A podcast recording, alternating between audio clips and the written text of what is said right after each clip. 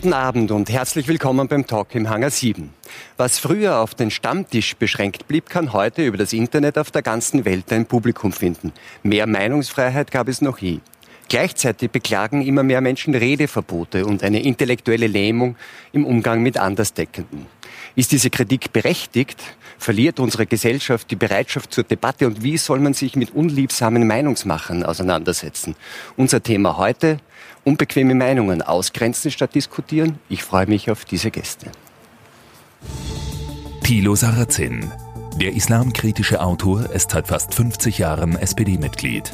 Jetzt soll er ausgeschlossen werden. Er sagt, statt meine Inhalte zu kritisieren, werde ich als Rassist abgestempelt. Barbara Todt. Die Falter-Journalistin widerspricht. Sarrazin ist ein antimuslimischer Rassist und ein Demagoge. Ihm geht es nicht um Debatten, sondern um die Provokation. Josef Kalliner.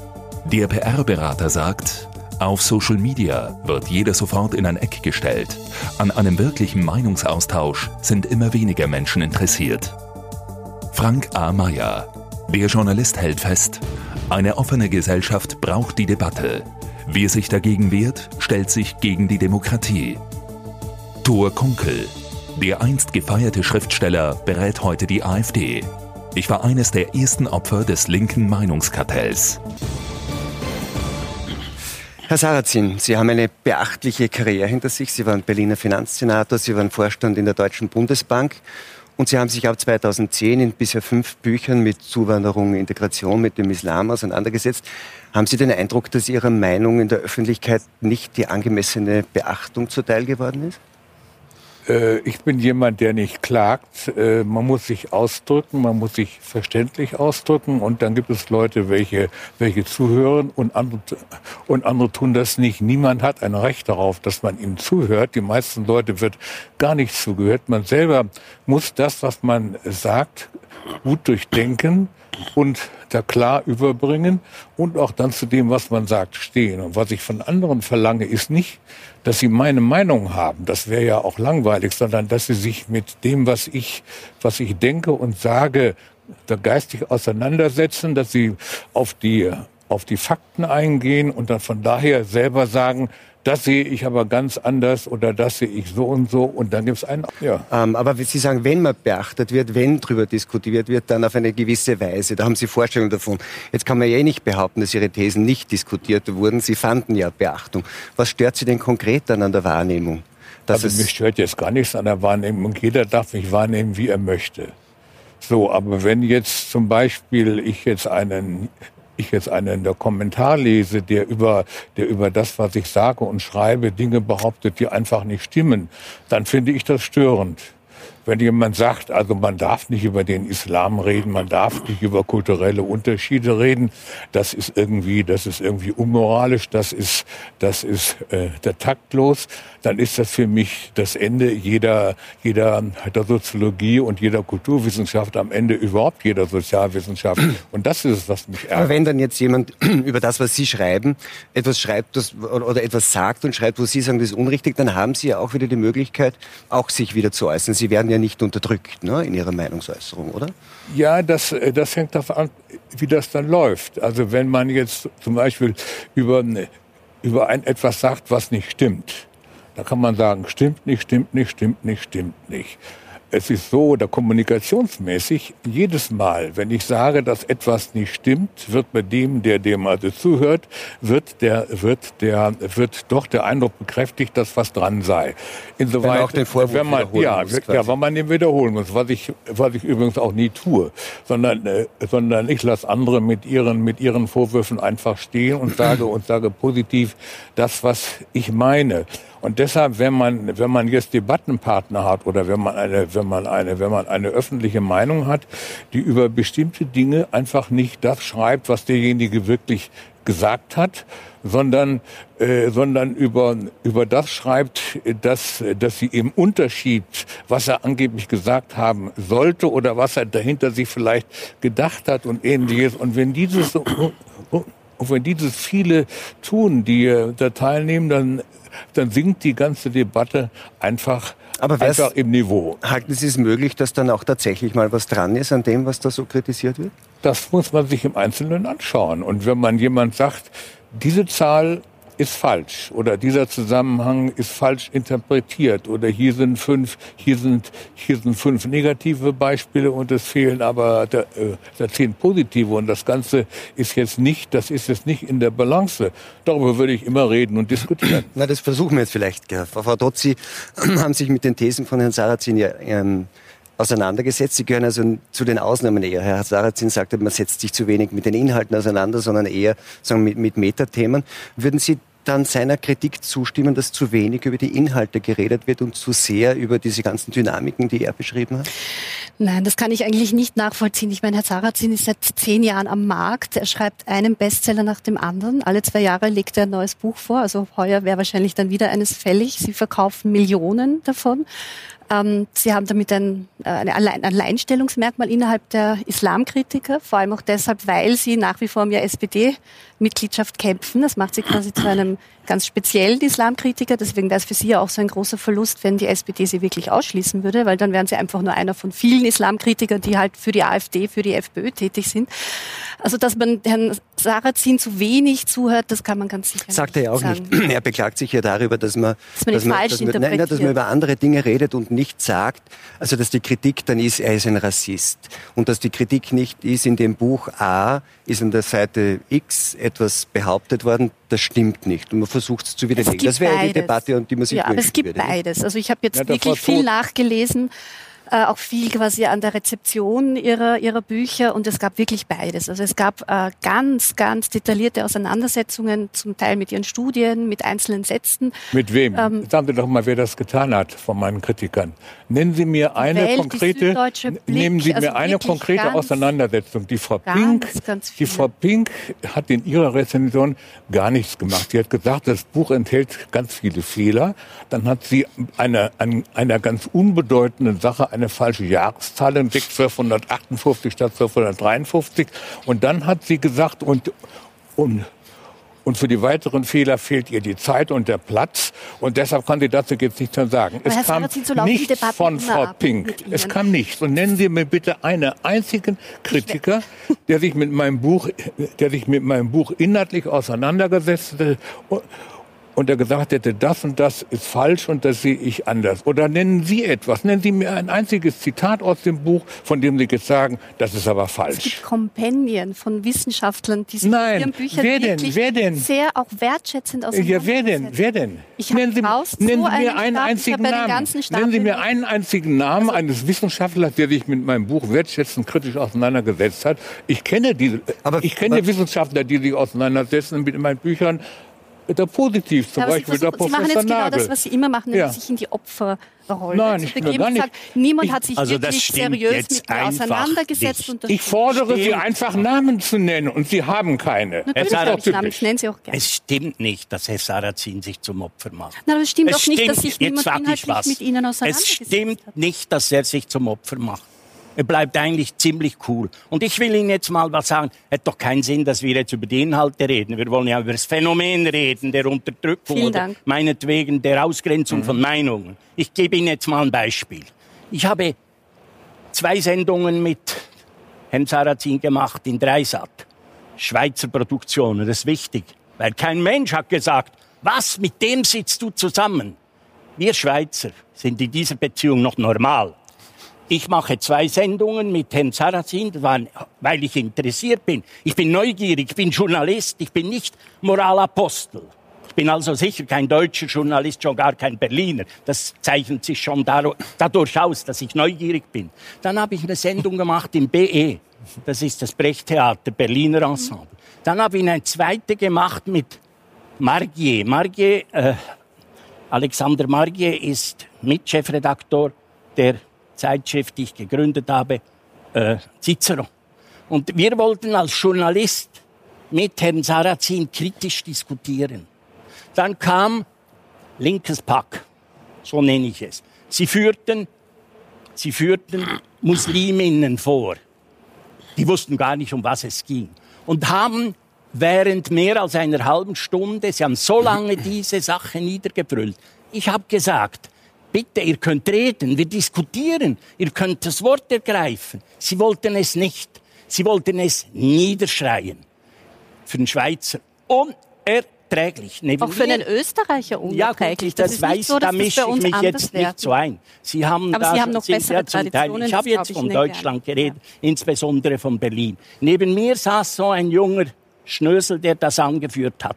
Er hat, trug ein weißes Hemd. Sie werden mich jetzt fragen, wie, warum erzähle ich das? Weil ich dem Schnösel gesagt habe, Sie, Sie tragen ein weißes Hemd. Haben Sie schon mal überlegt, ein braunes anzuziehen? so. Und das ist das Phänomen. Es geht überhaupt nicht darum, ob ich die Thesen von Herrn Sarrazin teile. Für mich ist er kein Rassist, das ist grotesk. Man hat den Begriff Rassismus völlig pervertiert. Was man heute unter Rassismus konnotiert, hat nichts mit Rassismus zu tun. Man sagt dem Kulturrassismus. Das ist eine, eine, eine Perversion der Sprache. Er ist kein Rassist, das ist mir, der ich die Dinge gelesen habe, klar. Aber es sind sicher viele Dinge, über die ich mit ihm diskutieren kann. Und ich, vielleicht werde ich in einigen mit Ihnen einig. Aber diese Debatte findet nicht statt. Aber Herr Mayer, wir sind einer Meinung. Ich sitze ja hier, so, weil ich ja. mit Herrn Sarrazin diskutieren will. Sonst wäre ich ja, nicht da. Er ist kein, er spielt sich aber, nicht aus. Aber dann wird, das finde ich jetzt interessant, Frau Dort, weil dann führen wir es auf das zurück. Nicht die, die worüber sich Herr Sarrazin beklagt, ist, dass diese Diskussion geführt wird. Und er hat gesagt, nennen Sie mir einen Rezensenten. Vielleicht muss man das eh nicht, vielleicht muss man nicht über Dritte reden, die irgendwas geschrieben haben. Wenn Sie sagen, er ist ein Rassist, ein anti-islamischer Rassist, an welchen Stellen aus seinen Büchern belegen Sie das? Naja, es belegt nicht nur ich, sondern das findet sich eben in zahlreichen Rezensionen. Na, aber belegen Sie es? Nein, ja, ich kann, soll ich es kurz argumentieren? Bitte. Ich habe zwei Söhne die gehen äh, in die Schule. Mein älterer Sohn geht in ein Gymnasium in Wien, ein öffentliches Gymnasium, mhm. erste Klasse. Er hat einen lieben Freund, der heißt Mustafa. Wenn, mhm. Herr Must, wenn Mustafa Ihnen zuhört, so wie Sie über Muslime sprechen, dann wird er den Eindruck bekommen, er gehört einer minderwertigen ähm, Gruppe von Menschen an, die weniger intelligent sind, die im Grunde genommen faul sind, deren Wirtschaftsleistung nie den Standard äh, von uns, äh, Autochtonen, erreichen wird ähm, der auch relativ wenig Chancen hat, sozusagen aus dieser genetisch, ethnisch, kulturell, religiös definierten Existenz herauszuwachsen. Das stört mich. Also In der Art und Weise, wie Sie sozusagen wenn ähm, Sie etwas von mir gelesen hätten, wenn Sie, ich habe was von Ihnen gelesen. Wenn Sie von mir etwas gelesen hätten, in meinem neuen Buch finden Sie nirgendwo den Zusammenhang, dass also Muslime aus der genetischen Gründen weniger leistungsfähig wären. Ich sage allerdings, und das, das, und das sagt die ganze Statistik, dass überall dort, wo man die, wo man die Bildungsleistung von Muslimen im Verhältnis zu anderen, zu anderen religiösen oder sozialen Gruppen misst, dass sie, dass sie weniger Bildungsleistung haben als andere Gruppen. Das geht selbst in allen muslimischen Ländern, wo die Juden und Christen in der Bildungsleistung vor den Muslimen liegen. In England liegen die, liegen die, liegen die, der Pakistani, die Muslime in der Bildungsleistung ganz am Ende. Äh, während die, während die Inder, die Hindus liegen, liegen vor den Engländern, was ganz eindeutig zeigt, es gibt ja kulturelle Zusammenhänge. Aber dieser Zusammenhang, dass im statistischen Durchschnitt die Bildungsleistung von Muslimen niedriger ist, überall da, wo man die mit anderen Gruppen vergleichen kann, steht statistisch fest, ist unerschüttert und wird in meinem Buch vielfältig belegt. Das sagt natürlich nichts über den Einzelnen. Wenn ich zum Beispiel sage, die Schweden sind im Durchschnitt der blonder und haben öfters blaue Augen als zum Beispiel, als zum Beispiel Sizilianer, ist das richtig. Trotzdem sagt das doch nichts über die Augenfarbe oder die Haarfarbe des einzelnen Schweden oder einzelnen Sizilianers. Ihr, der Mustafa, kann doch sich einfach darauf konzentrieren, dass er vernünftige Schulleistungen erbringt. Wenn er vernünftige Schulleistungen erbringt, wird ihm keiner im Österreich im Wege stehen, auf dem Weg nach vorne zu gehen. Das ja, Problem darüber ist, müsste man nämlich dass, diskutieren, dass, was wir als Problem Gesellschaft ist, tun, um dass, dass eben, dass eben nicht, diejenigen, dass die also Gruppe der Araber und Türken und wer immer bei ihnen Mustafa heißt, wenn sie das in Wien messen, eben als Gruppe eben weit unterdurchschnittlich abschneidet. Und das hat doch, und, und das hat doch mentale, kulturelle Ursachen, über die man reden muss, weil das ja auch für unsere ja, Gesellschaften gefährlich wieder. ist. Dann sind wir uns doch soweit einig. Dann müssen Sie mir ja nicht weiter ja, diffamieren. So ein, ein politisches Thema und der, und, der, und der, Anlassfall für unser heutiges Gespräch ist ja, dass die, dass die SPD Sie ausschließen will. Herr Kalliner, Sie waren ähm, lange SPD SPÖ-Bundesgeschäftsführer, waren Sprecher eines SPÖ-Bundeskanzlers ähm, und sind jetzt PR-Berater. Würde die, die, die Sozialdemokratie in Österreich jemanden, der die Positionen vertritt, wie sie Herr Sarrazin jetzt hier vertreten hat, aushalten oder glauben Sie, käme es da auch zu einem Ausschlussverfahren? Also ich glaube, das wäre auch sehr, sehr kontroversiell, klarerweise. Ich, äh, wie gesagt, ich bin äh, vor zwölf Jahren aus einer politischen äh, Position ausgeschieden, aber ich äh, kenne die Partei natürlich und ich glaube, dass da, da würden sicherlich auch einige in Österreich versuchen, ihn auszuschließen. Äh, ich möchte nur zu Beginn sagen, wenn man über diesen Stil spricht, die beiden älteren Herren haben schon auch einen bemerkenswert autoritären Stil von oben herab zu, äh, zu, zu argumentieren. Also der Herr Mayer hat gleich sozusagen in einem äh, lauten, autoritären Ton begonnen, die Frau dort zu belehren. Das ist halt auch eine Frage, wie man umgeht. Sie haben gleich einen ganzen, eine ganze Reihe beleidigender Worte verwendet für Leute, über die Sie sprechen. Also auch interessant, möchte ich sagen. Ja. Da sieht man, wie schwierig es ist, sozusagen die Kontenance zu bewahren. Ich hätte ihn natürlich nicht ausgeschlossen. Und ich glaube, dass die SPD zum Beispiel unter dem sehr gelitten hat, auch unter dem, äh, wie soll man sagen, äh, äh läppischen Verfahren, wie Sie das geben. Sie haben ihn ja nicht rausgebracht, Jahre. Ja, also das sollte gutes, man nicht machen. ich würde sagen, nur jetzt, wenn man bei man soll mit sich hinsetzen, mit ihm diskutieren. Und ich finde, er hat eine Reihe, also Herr Sarrazin hat eine Reihe, von, vor allem im ersten Buch, von realen Problemen mit der Zuwanderung angesprochen. Ja? Und dann muss man sich hinsetzen und im Detail argumentieren. Dort, wo es ins Genetische geht, wo er dann sozusagen aus den kulturellen Unterschieden der speziellen Zuwanderer, die von ihren Heimatländern hierher kommen, äh, umschwenkt in eine Art genetische Analyse und versucht nachzuweisen, sozusagen, dass die genetisch dümmer werden. Das tut Dort muss man ihn widerlegen. Also, ich ja auch das, das, das finde natürlich tun Sie das. Nee, wo denn? Naja, nein, also nein, sagen Sie mir jetzt ein einziges Zitat, wo ich das tue. Ich habe ich hab in meinem ersten Buch Deutschland schafft sich ab, habe ich über habe ich über habe ich über die habe ich über äh, die, die genetischen Komponenten von von Intelligenz geschrieben und ja. da haben wir alle haben wir alle der Psychologen, die sich mit Intelligenzforschung befassen, bestätigt, dass es fachlich völlig richtig und zutreffend ist. Das ist aber jetzt im Thema Islam ein völlig irrelevanter Punkt. Das Problem der, äh, der, der Muslime und das, und, und, und das sage ich in Deutschland schafft sich ab, sage ich, sage ich auch in meinem neuen Buch Feindliche Übernahme, ist das Problem des der kulturellen Umgangs mit dem Islam. Das gilt nicht für alle Muslime, aber einen, aber einen, einen Teil von denen. Und dies führt über die über die Mechaniken, die ich dort zeige, eben auch bei einem Teil von ihnen zu wenig Bildungsinteresse und zu einer und zu einer niedrigen Bildungsleistung. Bei denen, die worunter diese, worunter diese Länder leiden und worunter auch unsere Volkswirtschaften und Gesellschaften Bleiben wir vielleicht leiden. zunächst einmal kurz noch, ja. Sie haben es ja angesprochen, wie dieser Prozess innerhalb ja. der SPD zum Problem geworden ist. Die SPD versucht also ihr umstrittenstes Mitglied auszuschließen und dieser Prozess läuft schon seit einigen Jahren und einen kurzen Überblick dazu schauen wir uns jetzt an. Nimmt man den Koran beim Wort, so ist der Islam keine Religion des Friedens und der Toleranz, sondern eher eine Gewaltorgie, die im Gewand einer Religion daherkommt. Mit seinen Thesen zum Islam verstört der langjährige SPD-Finanzsenator viele seiner Parteigenossen. Vergangene Woche schloss das SPD-Landesschiedsgericht Berlin Sarrazin aus der Partei aus. Die Begründung? Durch seinen Auftritt bei einer Wahlkampfveranstaltung der FPÖ am 14. März 2019 habe Sarrazin einen groben und erheblichen Verstoß gegen die Solidarität begangen. Sarrazin sprach daraufhin davon, dass fundamental orientierte Muslime die SPD kontrollierten und kündigte an, in Berufung zu gehen. Das Verfahren geht in die nächste Runde und Sarrazin bleibt vorerst weiter SPD-Mitglied. Herr Sarazin, wir haben das gesehen, Ihre eigene Partei will Sie nicht mehr. Wäre es denn nicht einfacher, das Parteibuch zurückzugeben? Äh, es gibt ja nicht die Partei. Es gibt in einer Partei 400.000 Mitglieder und da gibt es Leute, die sind in der Führung. Ich werde bei äh, der zahlreichen nach der SPD-Genossen sehr geschätzt. Und das Problem der SPD, dass sie mittlerweile bei, in den Umfragen bei der 12, 13 Prozent liegt, während äh, das liegt daran, dass sie sich über die Jahre und Jahrzehnte immer weiter thematisch verengt hat. Ich bin im Jahre 19, 1973 in die SPD eingetreten, abgesehen davon, dass ich in der Zeit 47 Jahre älter geworden bin und natürlich man sich immer ändert, wenn man älter wird, sind die, ist die also Grundart, wie ich auf das Leben und wie ich auf die Menschen schaue, unverändert.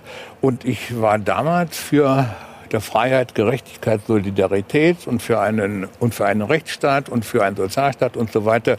Und ich bin es heute auch. Nicht ich habe meine Position geändert und ich stehe mit meinen Positionen sondern für die SPD. der breite Strömung in der Gesellschaft, sondern, äh, sondern die äh, SPD-Funktionäre, die die Macht haben, haben sich zu einem Teil immer mehr verengt. Das heißt, Sie wollen, Sie wollen in der SPD bleiben, weil nicht Sie sich der SPD anpassen wollen, sondern die Führungsstruktur der SPD nein, soll ich, sich Ihnen anpassen. Nein, ich, ich glaube, dass die äh, SPD, wenn sie, wenn sie eine Chance haben soll als Volkspartei, da thematisch wieder, wieder breiter werden muss. Und ich und ich repräsentiere mit meinen Einstellungen, mit meinen Analysen, mit meinen Meinungen einen breiten Strom in der Bevölkerung. Und wenn man, und wenn man Menschen, die, oder wenn man Meinungen, die immer zur Meinungsbreite einer, einer Volkspartei gehörten, auch dort weiterhin sein lässt, hat die SPD auch wieder mal die Chancen, 25, 30, 35 Prozent zu bekommen und dann möglicherweise dauerhaft zu regieren irgendwo. Im Augenblick, im Augenblick verkommt die SPD zu äh, mehr und mehr dazu einer Sekte und sie hat auch sektenartige Wahlergebnisse und das ist das Problem und und nicht ich bin das Problem, sondern der Umstand, dass eben manche Linke meinen, jemand, der sich zum Islam kritisch äußert, gehört nicht in unsere Partei. Das ist das Problem der SPD. Herr Kunkel, Sie waren ein gefeierter äh, Jungschriftsteller, kann man sagen, ähm, und haben dann Probleme bekommen, weil Sie sich in einem Roman mit, ähm, mit, mit, ähm, mit dem Umfeld des Nationalsozialismus beschäftigt haben. Wir werden darauf später noch genauer eingehen. Aber zunächst einmal, Sie haben dann zuletzt Aufsehen gesorgt, dadurch, dass Sie für die AfD auch so quasi Kampagnenarbeit gemacht haben. Sie kennen also auch die politischen Mechaniken. Haben Sie irgendwie auch einen Teilverständnis dafür, dass die SPD in ihrer Situation jemanden wie Herrn Sarrazin loswerden will? Es ist natürlich so, dass jede Partei so eine Art Stammesdenken entwickelt. Und ähm, die Thesen von Herrn Sarrazin ähm, widersprechen natürlich dieser Parteiseele mehr und mehr. Wobei ich allerdings auch seiner Ansicht bin, dass sehr viele Leute in der SPD, normale Parteimitglieder, seine Ansichten zum Islam, zu der äh, schleichenden Muslimifizierung Deutschlands teilen. Nicht umsonst wandern eine Viertelmillion SPD-Wähler seit 2015 zur AfD ab. Man muss also sagen, tatsächlich hat sich wahrscheinlich Herr Sarassi nicht verändert, aber die SPD, die durch eine, sagen wir mal, kleine Gruppe innerhalb der SPD, die allerdings maßgeblich ist, ähm, hat sich eine Distanz aufgebaut. Also die Frage ist zum Beispiel, ich musste, während Sie gerade sich verteidigten, sehr oft an Helmut Schmidt denken, den Kanzler der Herzen, der nun auch so, so Sachen sagte wie ähm, ähm, sein berühmtes Zitat mit den Ausländern. Ähm, noch mehr Ausländer können wir nicht verdauen, sonst gibt es Mord und Totschlag. Der, der Satz könnte vielleicht auch, da korrigiere ich mich gleich, Herr, Herr Sarrazin drückt sich tatsächlich sehr maßvoll aus. Dieses, was Herr Schmidt sagt, ist viel extremer. Ein Jahr später, ich glaube, das war 1982, hat er gesagt, mir kommt kein Türke mehr über die Grenze. Das muss ich mir mal vorstellen. Hel Helmut Schmidt. Und ähm, die Frage ist, ob Helmut Schmidt heute noch die SPD passen würde. Meines Erachtens genauso wenig Herr, wie Herr Sarrazin. Damit bin ich beim, wenn ich dann gerade noch einen Satz dazu sagen darf, ich glaube, ähm, ein Debattenbuch. Und Herr Sarrazin ist als Autor natürlich dafür bekannt und beliebt, Debattenbücher zu schreiben. Und ähm, eine, ein Debattenbuch muss immer in der Sprache des Dissens geschrieben werden und nicht in der Sprache des Konsens. Wir erleben aber gerade im Deutschen ein unglaubliches Kuscheldeutsch. Also da wird, da, da wird zum Beispiel eine Blutfete und Messerstecherei unter einer irakischen Großfamilie als Familienstreit bezeichnet. Das ist falsch. Auch, eine, auch das Wort Abschottung, wie es jetzt gebraucht wird, im Zusammenhang mit der Grenzschließung ist falsch. Dann wäre ja all die Grenz- und Einwanderungspolitik der letzten 200 Jahre, wo Grenzen bestanden hätten, wäre ja auch Abschottung gewesen. Wir erleben also ich glaube, die Reibereien, die hier zutage treten, kommen über die Sprache, die Herr Sarrazin zum Teil in seinen Büchern gebraucht. Eine Sprache der Klarheit. Ich würde auch sagen, ähm, er hat selbst mal gesagt, ein bisschen eine Lippe riskieren. Im Englischen ist das sehr schön, to risk a lip, weil das fordert natürlich bei, äh, unter, unter normalen Menschen ähm, auch eine Diskussion heraus und nicht ein Ausschließen. Mhm. Also ein Ausschließen, das zeigt eigentlich, dass man mit Kritik nicht umgehen kann und auch die Bürger nicht ernst nimmt und auch Kritiker aus dem bürgerlichen Lager nicht ernst nimmt. Herr Mayer, muss die SPD, müsste das eigentlich einfach aushalten, wenn Sie auch sagen, hat sie sich verengt? Das ist nicht, ist nicht Herr Sarrazin das Problem, sondern die SPD? Ja, es ist sehr interessant.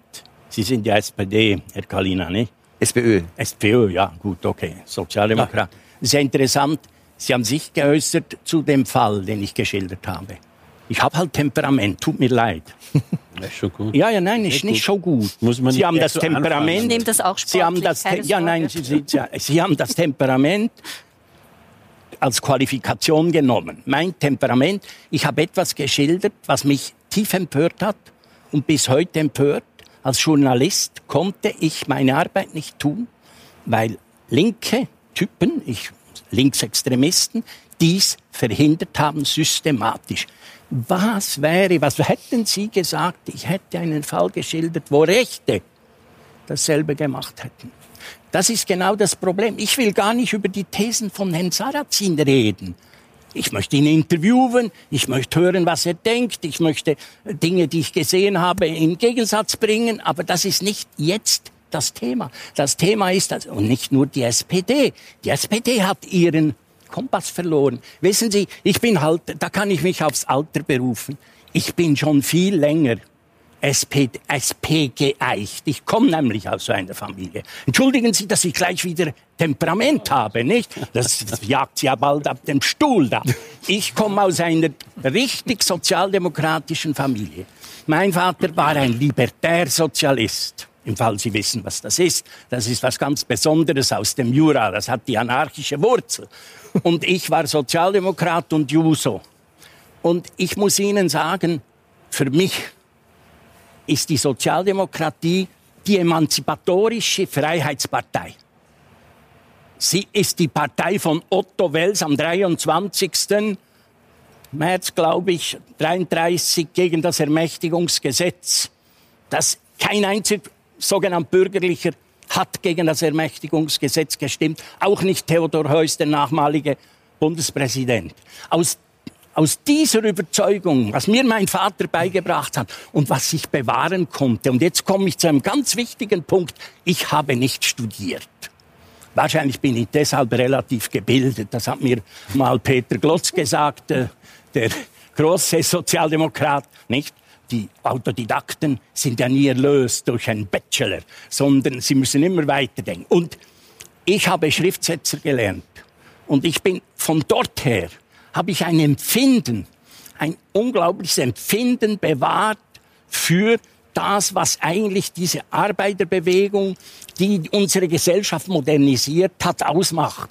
Und dazu gehört an der Basis ganz etwas Einfaches. Religionskritik, Kritik des Obskurantismus, übrigens auch des Marxismus. Ja, ja, ja, ja. Aber das findet nicht mehr statt.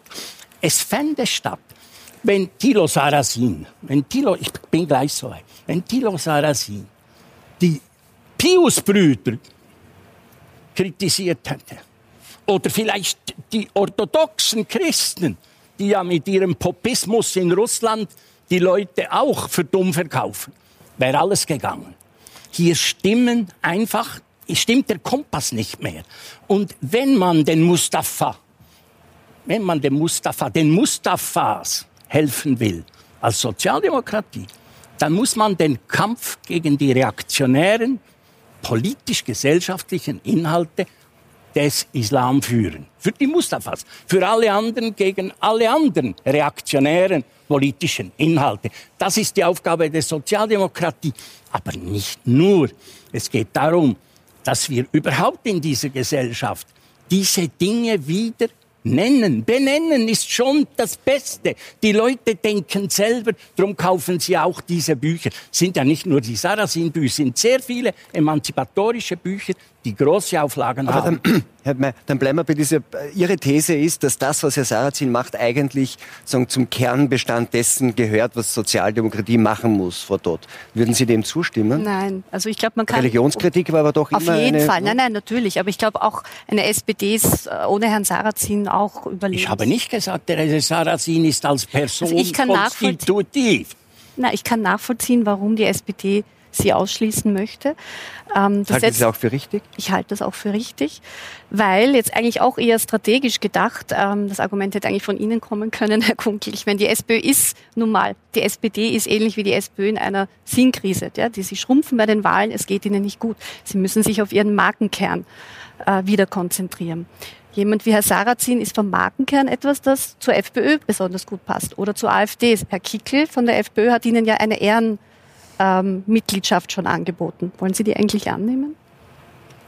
Also das mit dem Markenkern ist mit Verlaub Nein, nein, ob- wollen Sie- wollen Sie das ist, äh, auf, äh, auf, äh, auf Fragen, Ehren- die einen, die einen bestimmten Hintergrund haben, gehe ich nicht ein. Das mit dem, das doch mit eine dem ganz normale Frage. Wenn ich Sie als ist- Journalistin frage, ist, äh, wollen, Sie, ist, wollen Sie äh, das annehmen oder nicht, wenn Herr also Ihnen eine Ehrenmitgliedschaft anbietet? Ich bin Sozialdemokrat und äh, Sie haben äh, bei der FPÖ so, gesprochen. Warum machen Sie das dann? ähm, ich habe äh, in der Tat äh, äh, bei einer bei einer Veranstaltung der der liberalen Stiftung in der Wiener Hochburg aus meinem Buch Feindliche Übernahme gelesen, exakt den Vortrag, den ich in diesem Jahr der 50 bis 60 Mal gehalten habe, den würde ich auch bei jeder anderen Partei halten, wenn sie mich einlädt. Und daran ist nichts ehrenrührig. aber nachvollziehbar ist natürlich, dass und, für die S- und, und nach dieser Veranstaltung saß äh, der also Vizekanzler der Republik Deutschland, Sch- Karl-Heinz Strache, auf dem also Österreich, noch immer Österreich. Äh, ja, äh, Entschuldigung, äh,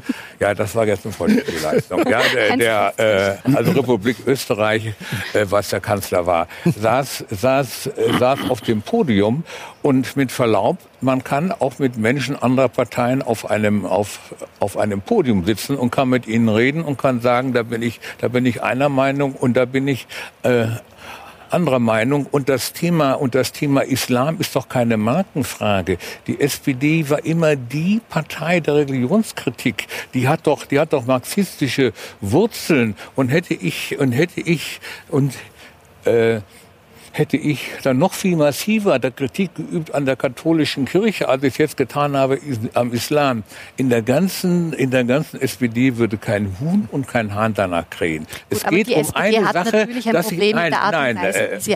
Nein, das geht um eine Sache, dass ich, dass ich die der Linken in der SPD, aber auch die Linken in Österreich und die Linken in Frankreich mit dem Islam in einer ganz unguten Weise verbunden haben und plötzlich und plötzlich Dinge verteidigen, die sie aufgrund ihrer Rolle gar nicht verteidigen werden Das dürfen. halte ich jetzt wirklich Und für eine das ist Verschwörungstheorie. Ist die so. SPÖ auch in der, in der, äh, äh, in der in der SPD ist es im Augenblick äh, bei bestimmten Kreisen verböhnt, am Islam aus der kulturellen Gründen Kritik zu üben. Das ist doch der Beweis. Und derjenige, der das tut, wird tot gemacht. Ich habe den, ich, ich habe den, der Generalsekretär, der Klingbeil, in, in der, der mündlichen Verhandlung mehrere Male intensiv gebeten, genau wie ich das mit Ihnen gemacht habe, er soll mir bitte ein Zitat nennen aus dem Buch, welches entweder falsch ist oder welches oder welches rassistisch ist. Es kam null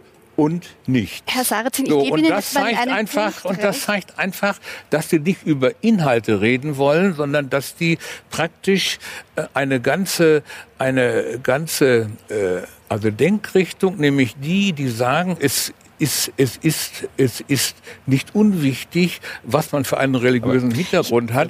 Diese, die wird rausgedrängt. Ich, Sie geben wirklich einen eingefrorenen. Posthornton Gleich, von. Also es, ich, Sie geben einen eingefrorenen Posthornton von sich. Also das, was Sie behaupten, nämlich, dass die Sozialdemokratie sozusagen auf dem Auge blind ist und nicht sieht, was Ja. der Islam auch für Probleme in unserer Gesellschaft. das- äh, Das zeigt sie jetzt doch bitte unterbrechen Sie mich. durch den Umgang mit meinem Buch. Das Ähm, könnte sie ja Aber drauf lassen- Nein, lassen nein, Sie- lassen Sie mich Sie- mal ja, ausreden. Zu Ende. Ähm, also das war wahrscheinlich früher mal zu Recht konnten sie das behaupten. Ja, da hat sich doch relativ viel, zumindest in der österreichischen SPÖ, getan. Ja, es war vielleicht verspätet. Ja, es, es, ist, es, hätte früher passieren können, aber es gilt ganz sicher nicht also für die SPÖ jetzt, und das schon seit, ich würde sagen, über einem Jahrzehnt. Ja, ja, also ich will jetzt gut, ich will jetzt nicht reden über die SPÖ, da bin ich jetzt kein Experte, reden wir mal über die aber Sie generalisieren immer und Und da sage ich Ihnen, dass zum Beispiel der Heinz Bischkowski sagt und meint genau dasselbe genau. wie ich. Den würde ich auch gern zitieren und da gebe ja? ich Ihnen recht und wollte, wollte am Anfang nicht unhöflich zu Ihnen sein, aber also mehr den Ton betroffen bin, nämlich inhaltlich völlig Ihrer Meinung. Und ich glaube auch, dass eines der Probleme der Sozialdemokratie in Österreich, ich nehme das in, kann das über Deutschland wieder nicht so genau sagen, äh, ist, und das hat weniger mit dem Islam zu tun, sondern mit dem Umgang mit der Zuwanderung, dass die Sozialdemokratie in Österreich dieses äh, Problem zu lange tabuisiert hat. Man durfte nicht drüber. Ich weiß das selber. Ich war Aber warum lange, durfte man nicht drüber reden? Weil es einfach sozusagen zu dieser linken, äh, internationalistischen, alle Menschen sind gleich Haltung nicht gepasst hat. Das hat sich natürlich durch den Islam, durch die Zuwanderung aus diesem Eck und durch die Flüchtlinge noch einmal verstärkt. Ganz klar, weil da die kulturellen Unterschiede noch größer sind. Aber ich kann mich selber gut erinnern an Fälle, ich will jetzt den Bezirk nicht nennen in Wien, wo man das so lange unterdrückt hat, bis die erste Straßenbahnremise bei Personalvertretungswahlen mehrheitlich FPÖ gewählt hat. Da, hat nie, da ist niemand aufgestanden, weil es ja niemand gesagt hat. Waren über, die meisten waren Mitglieder der sozialdemokratischen Gewerkschaft und haben trotzdem in der Wahlzeit dann gesagt, wir wollen, das tun wir uns nicht mehr an. Und das war eines der Erfolgsgeheimnisse von Jörg Haider in Österreich. Wenn man schauen, ob die AfD das nachmacht. Sie ist am Weg sozusagen das anzusprechen, was sehr viele Leute, die arbeiten, die diesen Druck gespürt haben durch die Zuwanderung, aber auch natürlich gespürt haben, wie sich ihr Wohnviertel verändert, ja, und das nicht wollten. Und dem hat die Sozialdemokratie aus meiner Sicht, ich gehöre ja da dem rechten Flügel der Sozialdemokratie in Österreich gehörte ich an, als ich selber noch aktiv war, keine Stimme verliehen. Und deswegen hat der Jörg Haider denen die Stimme verliehen. Und das natürlich dann schon oft mit, äh, wie soll man sagen, Anleihen und, und, und Ansprachen bei SS-Männern schon auch eine ungute Note gegeben. Ja? Aber das muss, das Aber der Grund dafür, sagen Sie, ist, dass letztendlich die Sozialdemokratie, und da würden Sie dem Herrn Sarrazin recht geben, sagen, sich verengt hat und die, dass die Angst äh, in dieser ganzen Zuwanderungsdebatte die Angst, irgendwie rassistisch interpretiert zu werden, noch größer war als so, alles wie Herr Mayer gesagt hat, wir, das, das, wofür ich immer geworben habe und mir nicht Freunde immer gemacht habe in der eigenen Partei, ist das genau hinschauen äh, und das nicht ignorieren äh, der, der Sorgen. Wenn Sie heute äh, zum Beispiel in bestimmten Bereichen die Schulsituation anschauen, da gehen die die sich entweder leisten können oder richten können, weg. Und es bleiben die, in diesen Schulen über, die das nicht können. Das ist ein unhaltbarer Zustand. Ich bin ja nicht der Meinung, dass man das sozusagen durch, ich meine Meinung Segregation lösen soll, sondern das muss man lösen, indem man dort Ressourcen hingibt, Begleitlehrer hingibt, dass man den Mustafa sozusagen, die ja erkennbar, da hat ja Sarazin vollkommen recht, das ist ja bei unserem Bildungstest auch erkennbar, schlechtere Schulleistungen bringen, nicht gut Deutsch können, nicht gut rechnen können. Ja, was soll ich da machen? Aber das ist die Zukunft unseres Landes, die sind ja zugewandert, die gehen ja nicht wieder weg. Das heißt, ich muss schauen, Lehrer hingeben, Bildung hingeben, fördern, aber ich muss das Problem erkennen und ansprechen und kann es nicht sozusagen versuchen, so wie wir lange gemacht haben, äh, unter der Decke halten oder nicht drüber jetzt reden. Jetzt möchte ich Sie ja, als langjährigen SPÖ-Kenner fragen, was meint Frau Todt, wenn sie sagt, es ist jetzt wichtig für die SPÖ, die in einer schwierigen Situation ist, wie andere sozialdemokratische Parteien in Europa auch, sich auf den Markenkern zu beschränken. Ist das nicht auch wieder eine Verengung? Nein, das glaube ich nicht. Nein, ich meine, aber ich glaube, die, die, die SPÖ hat jetzt aus meiner Sicht, wie gesagt, 2008 äh, aus der Funktion ausgegangen, aber die hat in dieser Frage zumindest einmal programmatisch die Kurve gekratzt. Sie hat ein Papier verfasst, das von dem äh, jetzt sehr erfolgreichen Landeshauptmann Doskozil mitverfasst wurde und auch dem erfolgreichen Kärntner Landeshauptmann Kaiser, wo meiner Meinung nach, wenn man das zehn Jahre früher gemacht hätte, vieles vermieden gewesen wäre, indem man einfach sagt, Integration vor Neuzuzug, indem man es einmal ausspricht. Ja? Und, und, und nicht darüber redet, dass das, was der Kanzler Kurz jetzt angesprochen die, die Schließen ein Vollholler ist. Das ist tödlich, weil die Leute haben nämlich nicht gefunden, dass das ein Vollholler ist, sondern die haben gefunden, es ist okay, wenn man da äh, verhindert, dass mehr zuwandern. Und das ist ein bisschen das Problem, sozusagen dieses Wegreden. Also eine Entkoppelung eigentlich.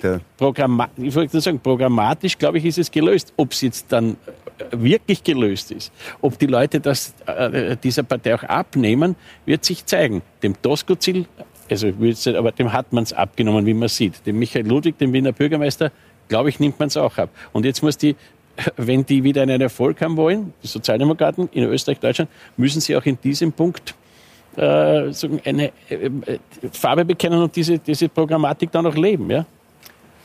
Herr Galina, Ich muss etwas für die, die es nicht wissen, viele wissen es. Ich bin der schärfste Kritiker der SVP in der Schweiz seit 30 Jahren. Jeder SVP-Mann würde Ihnen bestätigen, dass sie mich hassen dort irgendwie. Das ist, mit hassen meine ich nichts Ja, ja. besonders Böses. Aber sie mögen mich nicht und ich bin der schärfste Kritiker seit 30 Jahren unter den Journalisten ziemlich allein. Das mal vorausgeschickt. Das Phänomen, von dem Sie sprechen, wo ich Ihnen voll zustimme, Sie mir ja auch, sehr wunderbar, ist, geht über die SP, äh, also die Sozialdemokraten hinaus. Man hat in einem, ähm, ja, mit einem guten Solidaritätsgefühl die Leute quasi hereingebeten. Äh, 2015 mit Frau Merkel war das die Willkommenskultur. Und die, die sie hereingebeten haben, das sind nicht einfach die Sozialdemokraten, die haben sie weitergereicht. In Berlin, Welcome und dann Neukölln, Wedding und in diese Quartiere hinein. Und diese Einwanderer, nennen wir sie mal Einwanderer und reden wir nicht vom Islam, einfach die Einwanderer. Das ist der Ausdruck der Globalisierung physisch, in Personen. Und wer muss die integrieren? Die Arbeitnehmer. Die Arbeitnehmer in ihren Quartieren, in ihren Häusern und die Kinder in ihren Schulen. So ist es. Ich höre in den deutschen Medien, weil die konsumiere ich am stärksten, nur immer Verständnis für die 70, 80, 90 Prozent in den Schulen, die nicht Deutsche sind. Das ist richtig, da muss man was tun für die. Ich höre nie etwas für die 10, 20 oder 30 Prozent. Deutsche Kinder, wenn man das überhaupt noch da sagen darf, deutsche Kinder, die eine unglaubliche schlechte Startchance haben ins Leben, weil, der, weil der Stoff nicht mehr richtig vermittelt werden kann. Die Schicht oben, die willkommen heißt und wie wir Journalisten in den Redaktionsbüros so wandelt, die schickt ihre Kinder auf die Privatschulen. Mein Enkel Anatol geht, ja, Meine Kinder nicht. Frau, ja, ihre nicht, das ist ja toll. Also da sind sie konsequent, okay? Mein Anatol geht aufs Graue Kloster, da war schon Bismarck, nicht? Frau Schwesig, die Sozialdemokratin hat, das habe ich gelesen, auch ihr Kind auf die Privatschule. Das stimmt nicht mehr. Das ist nicht sozialdemokratisch, verstehen Sie? Und wenn man sagt, es, es hat sich geändert, Sie haben gesagt, es hat sich etwas geändert, das stelle ich auch fest. Könnte es sein, dass die Debatte um diesen Übeltäter Sarrazin dazu beigetragen hat? Aus deutscher Sicht sicher. Das hat ja auch Cicero.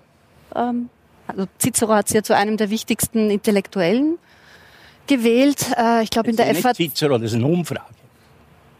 Ja, die wurde publiziert Ja. Ja, ja, klar, aber es ist Ja, nicht aber Cicero, ich, ich, zitiere, also ich zitiere in Cicero, Sie wurden als einer der wichtigsten Intellektuellen äh, benannt. In der FAZ äh, werden Sie als Wegbereiter quasi der AfD und damit quasi auch dieser wichtigen ähm, Gegenbewegung zum herrschenden Konsens jetzt quasi in ihrer, ihrer Denkwelt beschrieben. Also ich glaube schon, dass Sie für Deutschland ähm, einen sehr großen ähm, Debatteneffekt hatten. Für Österreich wir waren einfach früher dran, Früher dran. mit Jörg Haider, Jörg muss man wohl dazu sagen. Ähm, das ist ja auch das Spannende, weil deswegen Wir schauen ja die Deutschen auch.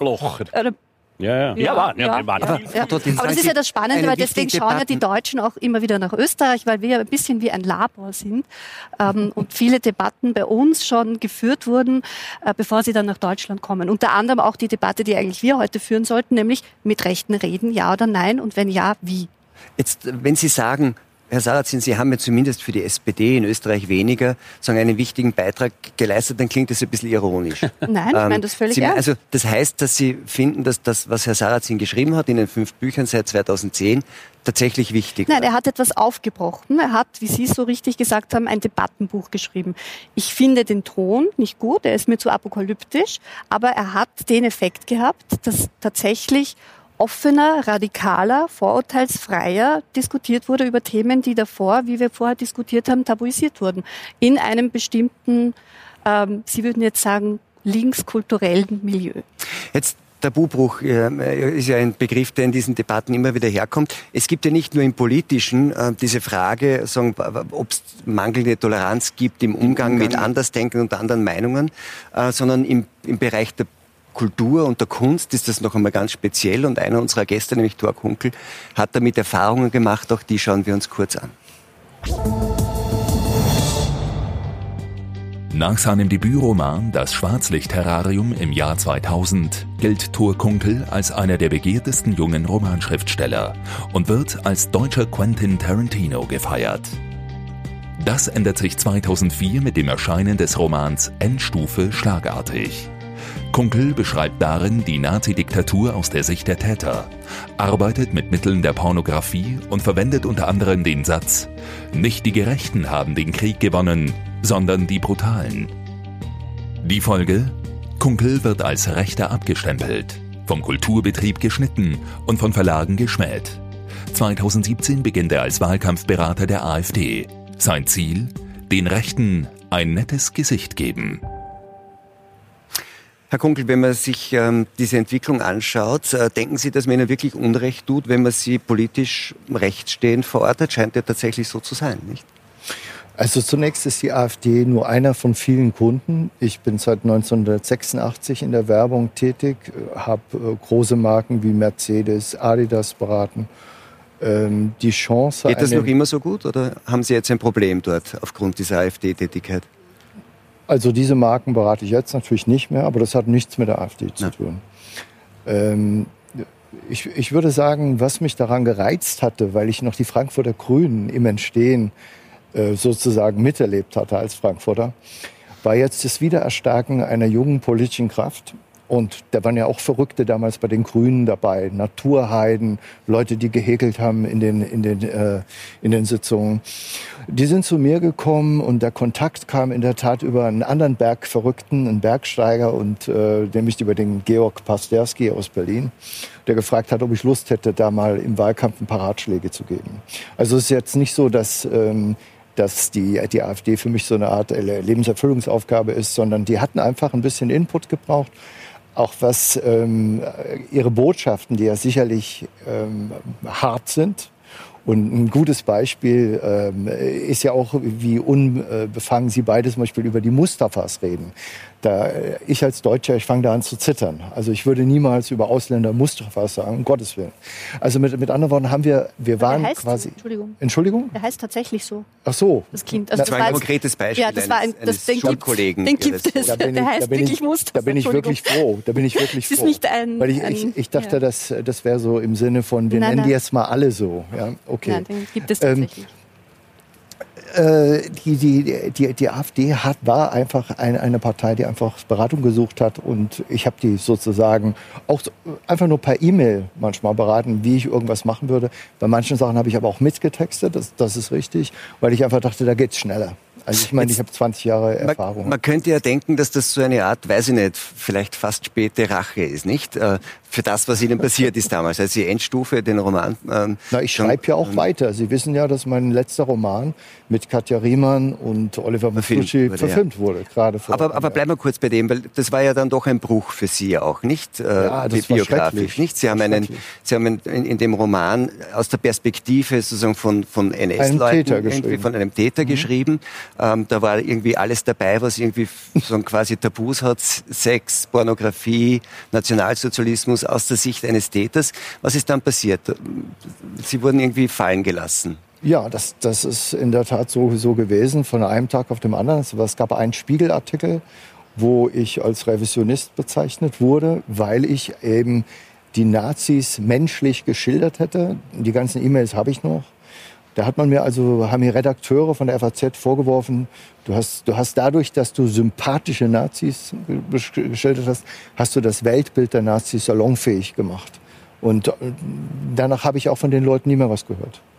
Und ist das jetzt, dass Sie jetzt dann so quasi äh, die AfD beraten, ist das so irgendwie eine späte, äh, eine späte Genugtuung oder so eine jetzt zeige ich es euch? Was ist das? Also ich, also ich glaube, bei jedem sind irgendwelche emotionalen Federn im Hintergrund. Und ähm, ich, ich, ich wurde eine Zeit lang immer noch von jungen Autoren angeschrieben, die so gesagt haben, das ist eine Schweinerei, was, was mit dir passiert ist. Äh, Du warst unser Held hier, äh, dein erster Roman, das Schwarzlicht-Terrarium. Da haben, haben die sich Fotos aus der Taz ausgeschnitten und in ihre WG-Küchen gehängt.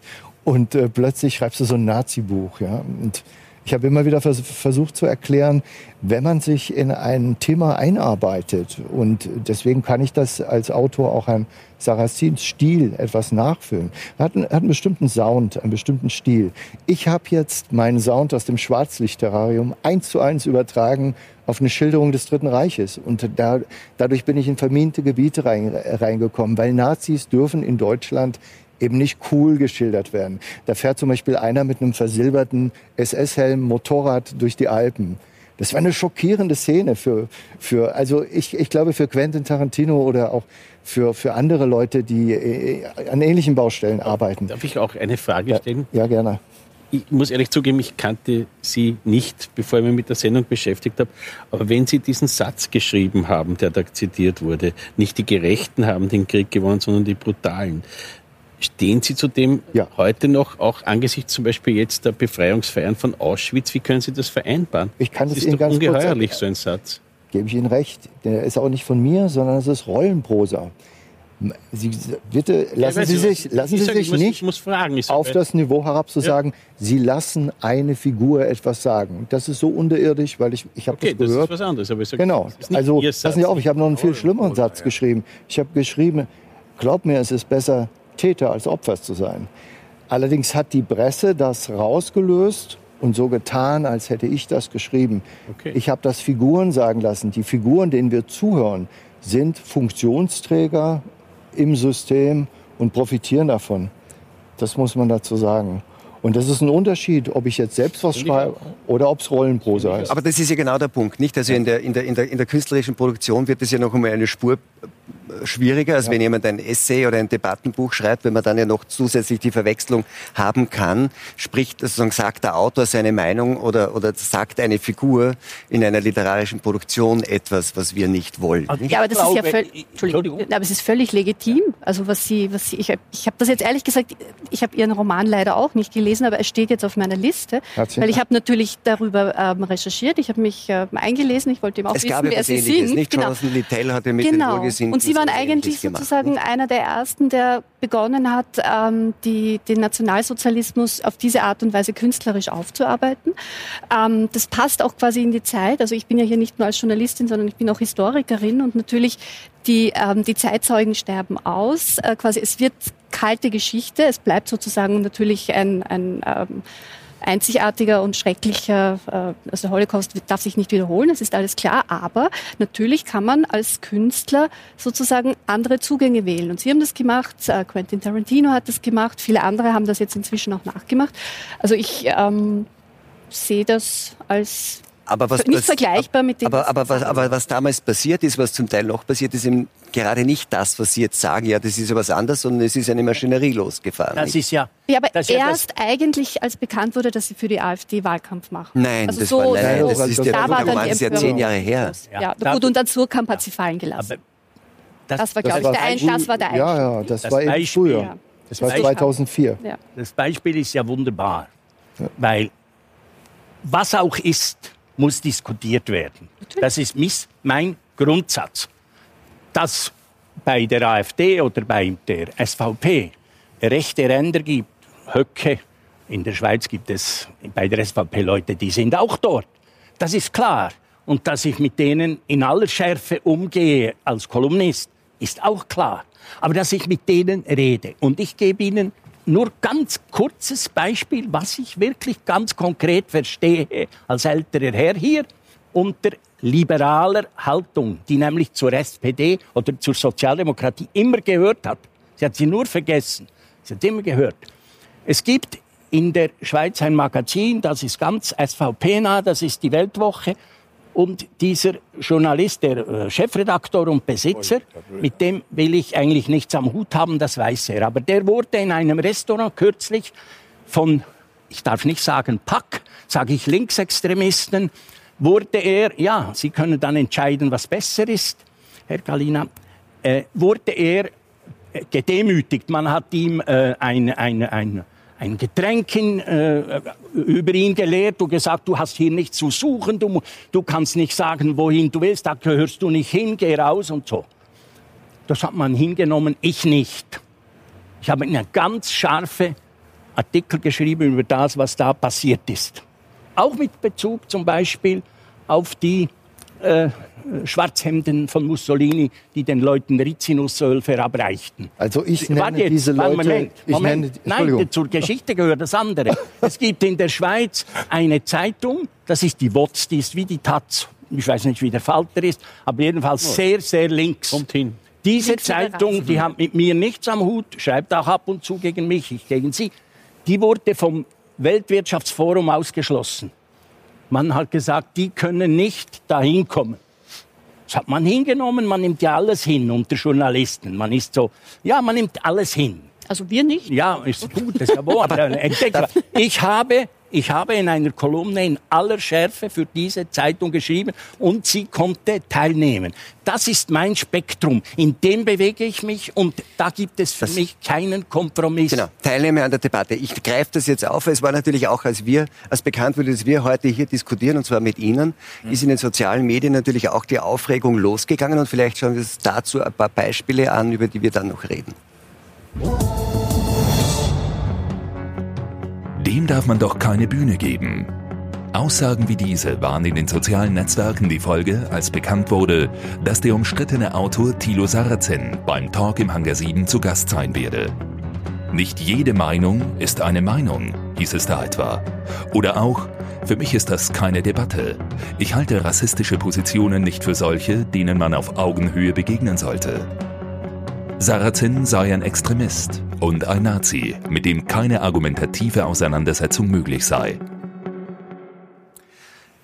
Das Interessanteste, finde ich, von diesen Zitaten ist, nicht jede Meinung ist eine Meinung, nicht? Weil das spielt ja darauf an, dass man irgendwie sagt, ähm, die Erde ist flach, ist eigentlich keine vertretbare Meinung, weil es ist gut erwiesen, dass es eine Tatsache ist, dass die Erde nicht flach ist. Und darüber gibt, werden dann die großen Auseinandersetzungen Sie können auch geführt, nicht, sagen, der Holocaust hat nicht stattgefunden. Die, die Leugnung des Holocaust, der Judenvernichtung, ist keine Meinung. Das ist kriminell Ist- ist strafbar. Da, Österreich genau, und ja, ja, na, bei uns auch. Aber es Ja. ist, auch wenn es nicht strafbar wäre, ich ist es etwas, womit ich mich nicht auseinandersetze. Das ist Dreck, im Fall ich das Wort brauchen darf. Ja, Sie- Und darum Ah, sage ich immer, In dem Fall jedenfalls. Ja, ja. Und darum sage ich immer, weist mir doch in meinen Büchern falsche Tatsachen nach. Denn ich bemühe mich, und wo ich das nicht schaffe, soll man mich bitte auch darauf hinweisen, erst, erst bei den Tatsachen anzufangen und die Tatsachen zu befragen und dann klar, aber auch immer abgewogen zu formulieren, was ich aus den Tatsachen folgere. Und da kann man sich, sich, jetzt, sich jetzt streiten über meine Folgerungen, äh, tun die meisten aber gar nicht. Oder oder man kann sich über, über die Tatsachen auseinandersetzen und das, und das tut schon keiner. Und wenn man sich mit, dem, mit den Tatsachen bei mir auseinandersetzt, dann muss man eben andere Tatsachen bringen, weil die falsch sind und muss daraus etwas anderes ableiten. Und diese Befassung mit den Tatsachen, äh, die besteht nicht. So wie Sie eben sagten, was ich Ihnen jetzt nicht übel nehme, weil Sie lesen auch nur die Medien. Der hat doch gesagt, die Sache, die, äh, also Muslime seien alle, die seien alle genetisch dümmer, habe ich nirgendwo gesagt, weil ich solch eine Weise einen Schwachsinn aus Prinzip nicht sagen würde und weil diejenigen, die, die hier, die meine Bücher nicht gelesen haben, auch nur vom Hörensagen leben. Aber das ist so ein typischer Fall. Da habe ich Ihnen dann gesagt, das ist falsch. Dann können Sie jetzt dann nachlesen in meinen Büchern, ob ich Herr recht hatte oder man nicht. darf- Aber man muss immer Ja, über die Tatsachen Aber Herr reden. Sarrazin, Von Sie haben vorhin gesagt, äh, man muss das dann quasi in einem guten Ton machen. Glaube ich nicht mal. Eine freie Gesellschaft kennt den Pamphletismus. Denken Sie an Karl Kraus.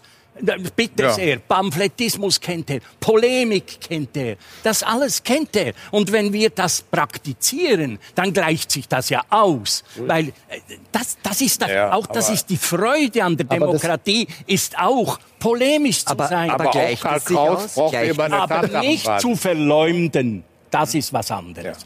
Die Verleumdung ist etwas anderes. Aber dass auch man mit ihnen scharf umgeht, das, das wirft sie doch nicht aus dem Stuhl. Übrigens, äh, äh, das, ist, das, ist, das ist auch interessant, gegen, gegen keine einzige Äußerung aus irgendeinem meiner Bücher gibt es irgendwo eine, eine, ich sag mal, rechtliche Klage oder auch irgendeinen Versuch durch einen Anwalt zu sagen, das darf man nicht sagen, weil in der Tat, Herr Mayer, ich da formuliere scharf, aber ich formuliere in meinem Stil scharf auf einer abstrakten Ebene und Sie werden bei mir nirgendwo in dem Buch einen einzigen Satz finden, der eine Person oder eine, oder eine Gruppe auch nur annähernd beleidigen kann. Aber wie kommt es dann zu dem Rassismusvorwurf? Was glauben Sie, woher kommt es? Das ist, äh, das ist eine... Äh, den Sie äh, ja auch erheben. Wie, wie begründen Sie den? Na, lass mich das noch kurz sagen. Das, Naja, aber, das nein, ist ein aber, Sie aber, Sie haben, Trick. aber Sie haben es ja nicht Nee, das- begründet an, am Buch, sondern Sie haben es ja begründet durch die biografische Erzählung, wie es wie es dem, dieses wie es Buch dem Buben geben Genau, in der. Verkürzung. Das heißt, es ist nur in der Wahrnehmung liegt der Das ist ein methodischer dem, Trick. Das ist ein methodischer Trick, der hier stattfindet. Da, was ist Rassismus? Rassismus ist die Meinung, dass jemand wegen seiner, wegen seiner, wegen seiner Herkunft oder wegen seiner Rasse minderwertig ist. Also er ist schwarz, er ist minderwertig. Er äh, kommt, äh, er kommt aus dem Nahosten, er ist, er ist minderwertig. So oder er ist oder er ist Germane und er ist deshalb höherwertig. Das ist Rassismus.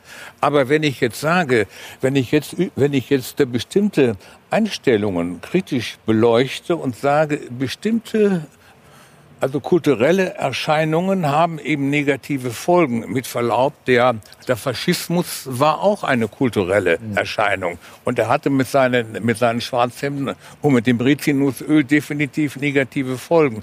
Wenn ich also rede über Kultur und Religionen gehören zu Kulturen, muss ich darüber reden können, welche Eigenschaften äh, von, äh, von bestimmten Kulturen positive und welche negative Auswirkungen haben. Und was hier geschieht, ist eine, das ist eine, das ist eine Wortverschiebung. Es wird Rassismus umdefiniert und wer eine, wer meinetwegen eine der religiöse Gruppe kritisch beleuchtet, wird heutzutage der Kulturrassist genannt. Ich war in den, ich, ich war in den, in den der 70er Jahren ein Antimarxist. Damals gab es viele Linke.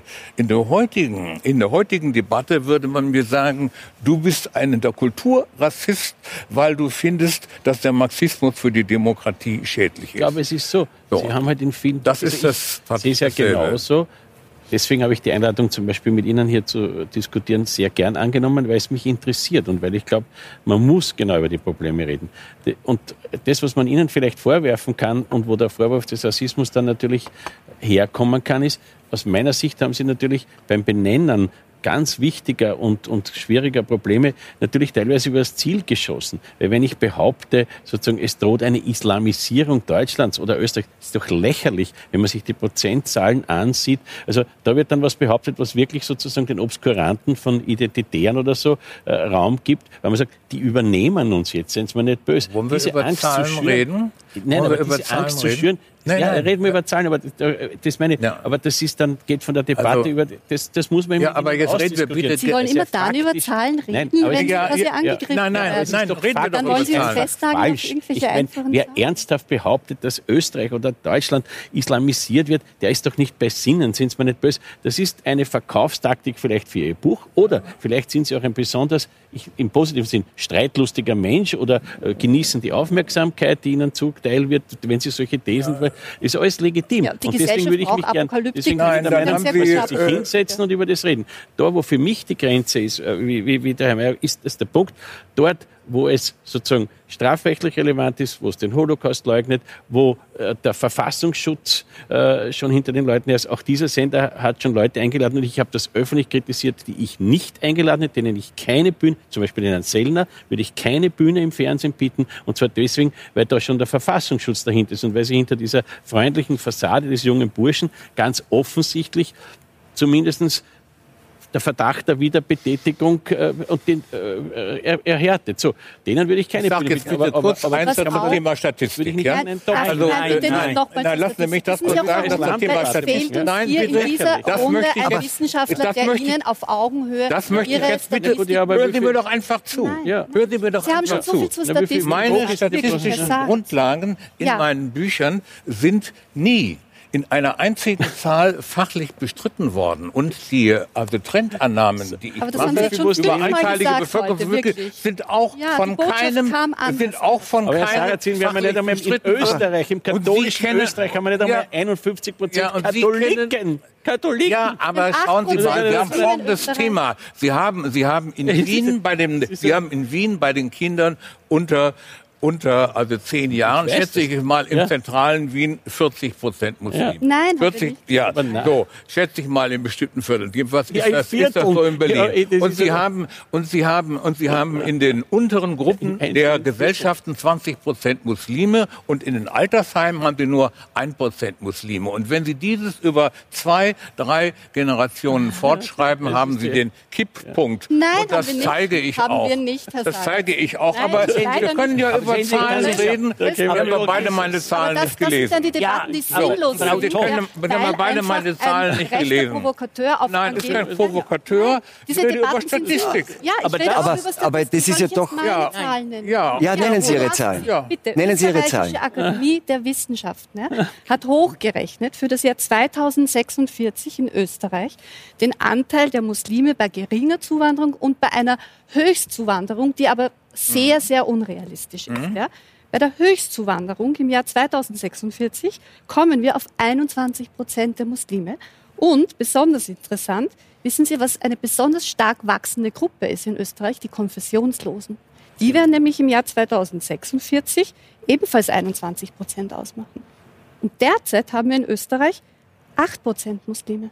Ja gut. Also das habe- wird noch ein bisschen dauern, bis wir komplett 2000, Jahr unterwandert werden 2046 und in unseren meine- Schulen kein Mensch mehr Deutsch spricht. meine, meine Ich würde sagen, geschätzt 100 Jahre, Meine- aber nur, aber wenn wenn wir- wirklich 2015 sich alle fünf also meine Jahre Berechnungen gehen über das zwei bis drei Generationen. Und wenn und wenn jetzt diese Untersuchung, Ja, aber das ist die, Voodoo, ich, die, über ich, zwei die ich nicht drei kenne, wenn diese Untersuchung jetzt sagt, es gibt im Durchschnitt 21 Prozent Muslime, dann dann heißt es in Altersgruppen übersetzt im Jahr 2046, es gibt in der Altersgruppe äh, unter 15 Jahren 45 Prozent Muslime und in der Altersgruppe über, über 70 warum Jahren will man 5 nicht- Prozent Muslime, Aber weil wa- durch den warum- höheren Kinderreichtum kommen und ja die Berlin, größere Jugend der. Muslime ist Aber der Altersaufbau der Ja, aber was Muslime sind- was- Also wenn Sie über Zahlen reden wollen, Herr Sarrazin, Ja, die ja- Geburtenrate unter Türkinnen in Österreich nimmt ab. Ja, ja, ich würde aber sie, sie Zinn, ist immer noch um 50 Herr Prozent höher sie als unter Nein, ich finde Österreich. ich finde es interessant, weil das ist ja, Entschuldigung, das ist ja, das ist ja die Forderung, die es immer Ja, gibt, jetzt dass man also über Zahlen. Ja, redet. ja. Ja, reden. Statistik Bin ich ja, bin ich ja, bin ich ja mit Freude dabei. Frau, Ja. Frau Thom, was wir jetzt machen, ist genau die Debatte.